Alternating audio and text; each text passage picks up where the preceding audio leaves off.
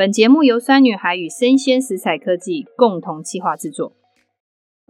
酸女孩陪你四季料理 Podcast，我是酸女孩团队的创办人洋葱妈妈。今天呢，这个节目的形式跟过去比较不一样，是因为我们这节目做了两年，然后我们也想要跟大家分享一下，因为有非常多的听众朋友跟粉丝朋友常常都会私讯或者是 email 我们问我们说，当妈妈要陪伴孩子成长的过程之中，如何让他们可以吃少添加物或者是无添加？可是我相信很多的听众朋友都在做这个陪伴的过程之中会碰到一些困难，所以大家就会私讯问我，所以我也想要借这个节目跟大家分享几个我碰到的故事，跟我陪伴孩子在过程之中看到的现象，跟我为什么决定继续坚持这件事。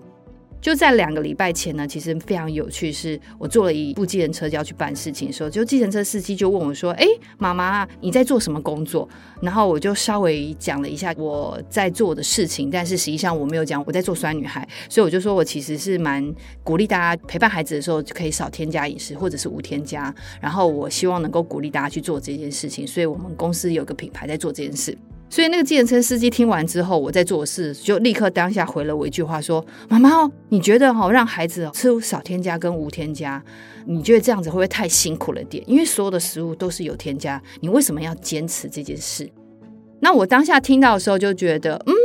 当然这个司机的观点跟我是完全不同的，就是我是认同少添加跟无添加，他是觉得人生不需要去做这件事，但我觉得我们也不需要去批判他的观点是对还是错。但是我觉得这件事情其实已经整整影响了我大概两到三周。我每天都在思考这件事情，就是是不是大部分的消费者在面对这个议题都是觉得，为什么你们要做这件事？你何必去追求这件事？所以我相信大部分的群众都会觉得，为什么要做这件事？会不会太累？你会不会太辛苦？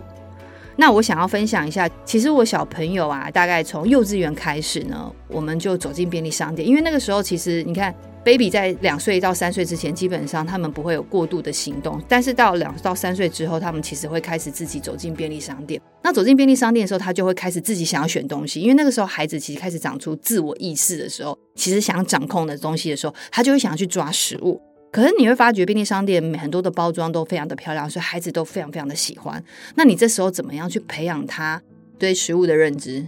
那我记得蛮有趣的时候，我那时候就是从几个比较明显的那个形状的字体去让孩子知道说，哦，有这个东西可能不 OK，有这个东西可能不 OK，所以基本上那孩子大概是会认两三个的字体去辨识那个添加物。但是说真的，那两个东西到底是什么，其实他们并不太知道。所以每一次带他们走进便利商店或者是大卖场，我记得小朋友大概在七年前还是五年前的时候。一路走过来，他们发觉走进便利商店，所有的食物都会加那两到三个东西。那当然，因为有加的东西，他们就不会做选择。我也不会让他们做选择的时候，他们大部分感受到了一件事情，就是原来便利商店或者是通路卖场看到很漂亮的包装的食物呢，基本上大部分都是不太能吃的。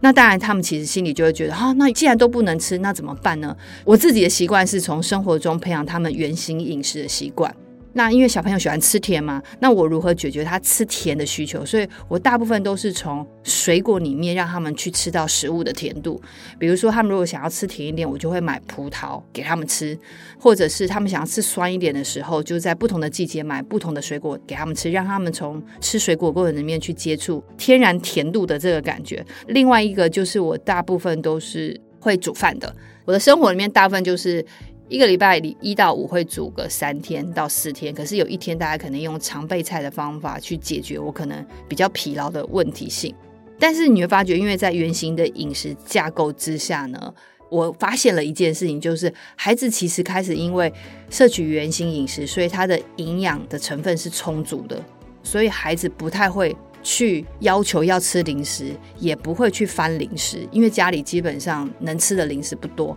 那当他们想要吃零食的时候，我就会把水果拿出来给他们吃，香蕉啊、芭乐，这些都是我觉得台湾四季比较容易看到的水果。当孩子呢，生活中只有原形饮食，他们也习惯在家里吃饭，然后不太吃饼干、点心跟零食类，然后大部分都是吃水果的时候，你会发觉小孩子出去也开始去便利商店或通路，他们不太会去拿零食，因为他们身体有足够的营养，所以他们基本上是不会饿的。那不会饿的状况之下，就不会去买零食了。这是一个非常非常有趣的现象。所以我觉得这个过程里面的陪伴其实是需要时间的。可是孩子会自己去辨识食物，因为当他在家里吃或者原型食物的饮食养成之后，他大概可以去判断食物中有加添加物的可能性跟感受。比如说，他们吃完外面的食物的时候，就比较容易觉得会咸、会渴，或者是他会觉得舌头不舒服。小孩子自己身体就会说：“妈妈，这一家的食物不 OK，下次可不可以不要吃这一家？”我觉得其实这个就是从生活中建立的他对食物的辨识度。那另外一个，我们想跟大家分享一下，就是说。因为在日本的小学呢，他们其实是有食品添加物的课程的。他们是从小学小三、小四开始，他们就有这个食品添加物课程。意思也就是说，他们是从小学开始去辨识这件事情。那为什么他们这么早呢？因为其实，在日本的加工食品面，它的添加物成分是比台湾更多，而且它们的种类更多。意思是说，在日本的外在的环境里面。你要吃到无添加或少添加的比例并不是非常的高，但是目前也有厂商开始投入。可是回到一件事情，为什么他们要做小朋友的添加物的教育训练或者是课程呢？是因为他们要让孩子去知道他吃进去的食物里面的添加物成分是什么。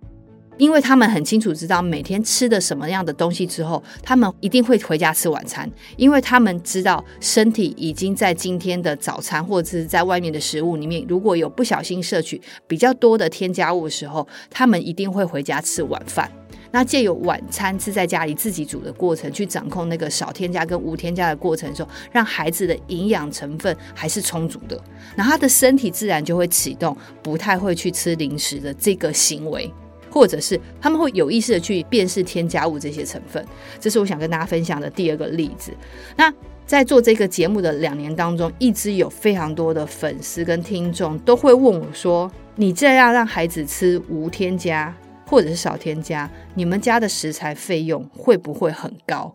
那我觉得这个问题也是我大概这三到五年来我一直在思考跟整理，我也在算我们家的食材费用。再加上，我觉得这两年很明显的物价上涨的状况之下，我觉得这个问题是我特别会一直去思考。所以我其实整理了一下，因为我觉得其实就是我们家的小孩不太吃零食跟饼干点心，所以我们上通路或者是大卖场，其实我们不太会走到零食区，也不会走到饮料区。换而言之，基本上我们家没有那一类食物的消费，这是第一个。第二个是因为。我们本来就是尽量以所谓的原型食物为主，所以原型食物其实就是正常，就是正常所谓的你三餐的需求这样。所以就是因为我们的所有的食材都是去买原型食物，我们能够买的少添加跟无添加的零食非常少之下，其实平均下来，我们家上卖场每次的费用都是偏低的。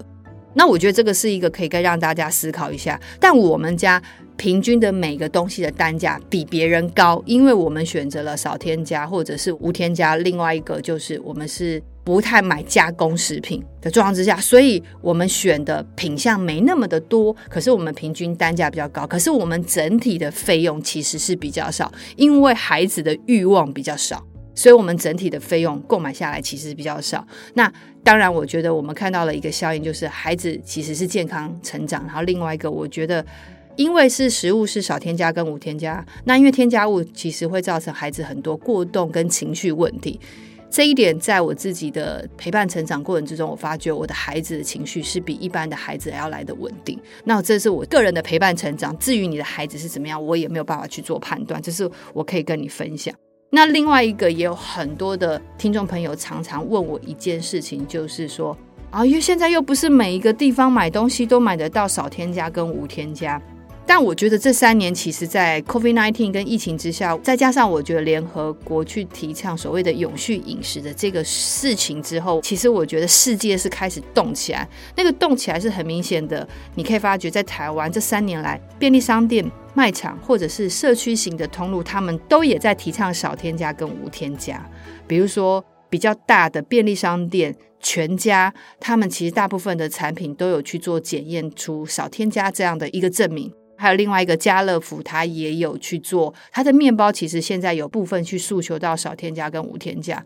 它其实也期望在应该是二零二七还是二八年之类，他希望他的品相可以有几 percent 的都是以无添加或者是少添加为主，他们有一个设定一个目标。再来，我觉得另外一个就是比较偏社区型的通路，它其实也是蛮有名，就是里仁有机。那里仁有机它其实是蛮多吃素食或者是吃素食会选择的一个通路，所以我提出了另外一个通路是属于吃素食的通路，他们在加工食品所有的部分其实也都投入了所谓的少添加跟无添加。而且它目前是所谓的有机通路里面少添加跟无添加的比例是最高的，然后验证比例是最高，所以我觉得大家也可以去思考。所以老实说，其实你在你生活中你可以看到的便利商店、卖场跟社区型通路，大部分现在都有很多很大型的通路，他们都已经开始加入这样的一个。阵线联盟呐，所以我觉得世界其实也开始在改变。所以最后，我其实这边跟大家从一个故事的分享到我自己陪伴孩子成长的过程之中，还有消费者的一些听众的一些问题，我想要最后跟大家回应的是，就是其实我觉得每一件事情啊，你想要改变这个世界，你想要让自己更好，其实我觉得必须要从每个人自己的意识，那个意识就是你自己的心跟你自己的头脑开始去控制你想改变的这件事。那唯有你从意识开开始去建立的时候，其实你的心就会改变，因为你知道这样可以让孩子更好，可以让整个环境更好。当你愿意改变的时候，其实我觉得世界就会回应我们。就是像我们刚刚看到的，很多的通路全部都已经开始加入。所以我希望大家不要觉得说给孩子吃少添加、无添加是不是辛苦的，是不是很累的？当然，改变是需要时间，它也不是一触可成，因为毕竟在这个现在这个世界是追求速成的世界的过程之中，我们刚开始起头都会比较辛苦一点点。可是我觉得，其实你只要有意识个两年、三年，其实我觉得孩子自己会长出一个完整的意识个体，这个个体他的身体会告诉他。他选择少添加跟无添加的原因，最后他就会成为一个健康饮食的孩子。所以我觉得很开心，可以今天借由这一集的方法，然后刚好那个计程车的故事影响了我两周，然后我也想要用这一集跟大家聊聊。然后最后很开心，酸女孩可以用声音陪伴你，然后一步步加入少添加跟无添加饮食的世界。谢谢你。